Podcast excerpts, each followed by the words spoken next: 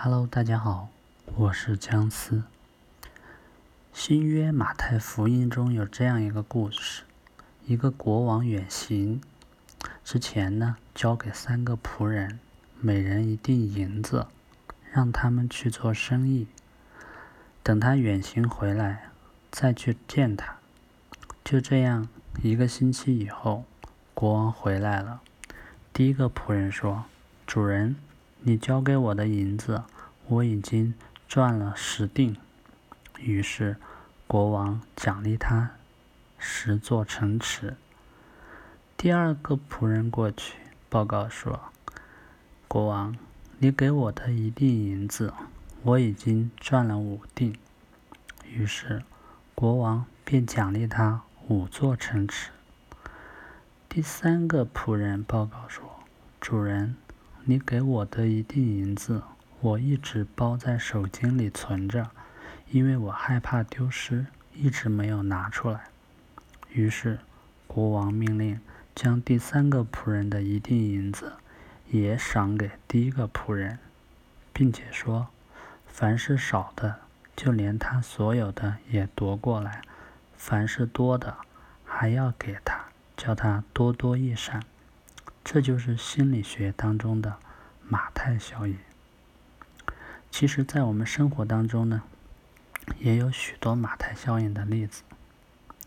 朋友多的人呢，接触频繁，交往的朋友更多，所以他的朋友也会越来越多。缺少朋友的人呢，会一直孤独下去。名人跟未出名的人干同样的成绩。前者往往会得到上级的表扬，记者采访、求教的、访问的，肯定会络绎不绝。金钱方面呢，更是如此。富人们钱越来越多，别墅、美女配跑车；穷人呢，则会越省钱，越少越穷困，刚刚够温饱。由于富人。通常会享受到更好的教育和发展机会，而穷人呢，则会由于经济原因比富人更缺乏发展机遇，这就会导致富人越富，穷人越穷。在发达地区和欠发达地区也是一样，由于人才跟资源都会向发达地区。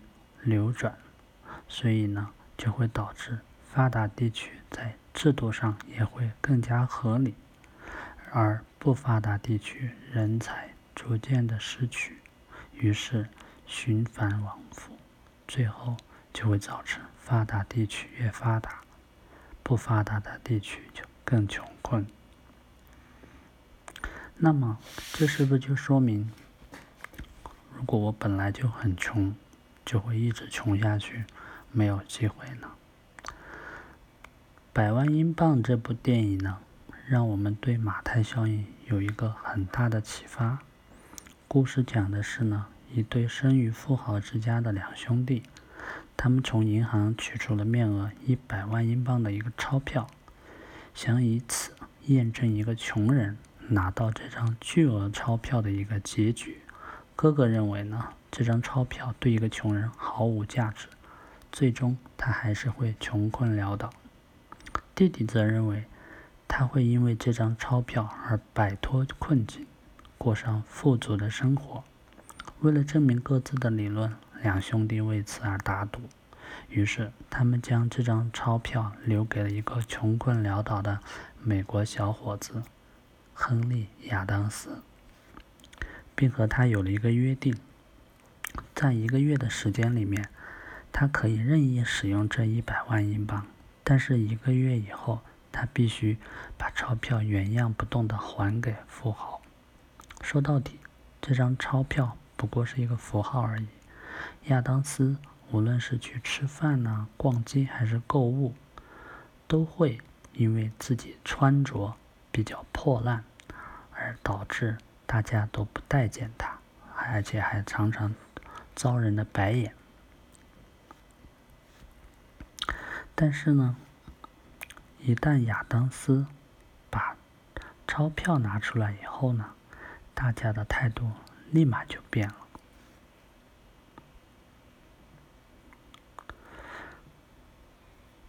人们呢，就不断的向他大献殷勤，甚至连相关的费用都可以减免，因为在他们看来，亚当斯是富豪，而且根本没有人可以给一张百万面值的钞票去找零钱呀。于是，很快连新闻都报道了这件事情，年轻的姑娘们也为了吸引亚当斯的注意而争风吃醋。短短的一个星期，亚当斯一下子就成为了知名人物。最初的时候呢，他只是把这张百万大钞作为自己生活消费赊账的一个信用保证。但是他很聪明，他很快就从朋友手里将经营陷入困境的矿山接手了过来，而且通过招股生意。赚到了第一桶金，再凭着自己多年在股市经营的经验，赚取了很多真金白银，而且这些交易都是真真正正的正常交易，并没有暗地交易。那么，在命运亚当斯的命运当中，因为有了这张钞票，而在商场纵横捭阖，也有了资本。甚至许多成功的富豪们，也往往同样的起始条件，但是许多人在困境中呢，怨天尤人，觉得自己失败是由于没有贵人相助，缺乏起步资金。但是仔细思考一下电影的安排，其实还有一个有意思的情节，就是作者马克·吐温。给亚当斯在百万英镑中安排了一个背景，那就是他是一个呃熟练的股市操盘手。他遇到富豪兄弟的时候，当时就这样介绍自己的：他正在给三藩市的一个矿业经纪人打工，而证券交易所的门槛他是摸得清清楚楚，所以。在这样的背景条件下，我们才能想象出他有了后面的机遇。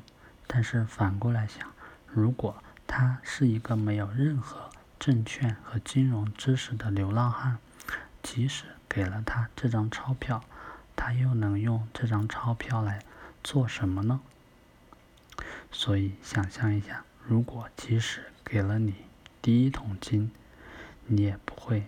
产生效益，许多经营失败者也不是没有第一桶金，而是第一桶金用成了白铜。俗话说：“可怜之人必有可恨之处”，就是这个道理。所以呢，机遇固然重要，但是机遇来临之前做好准备更加重要。在机会来临之前。我们每个人都应该为自己做好充分的准备，要不然一旦即使机会来临，我们还是无法把握。所以说呢，就是思维决定了我们的一生。只要我们肯努力学习，再加上百折不挠的努力，照样可以。后来者居上，打破穷人越穷的这个魔咒。谢谢大家的收听。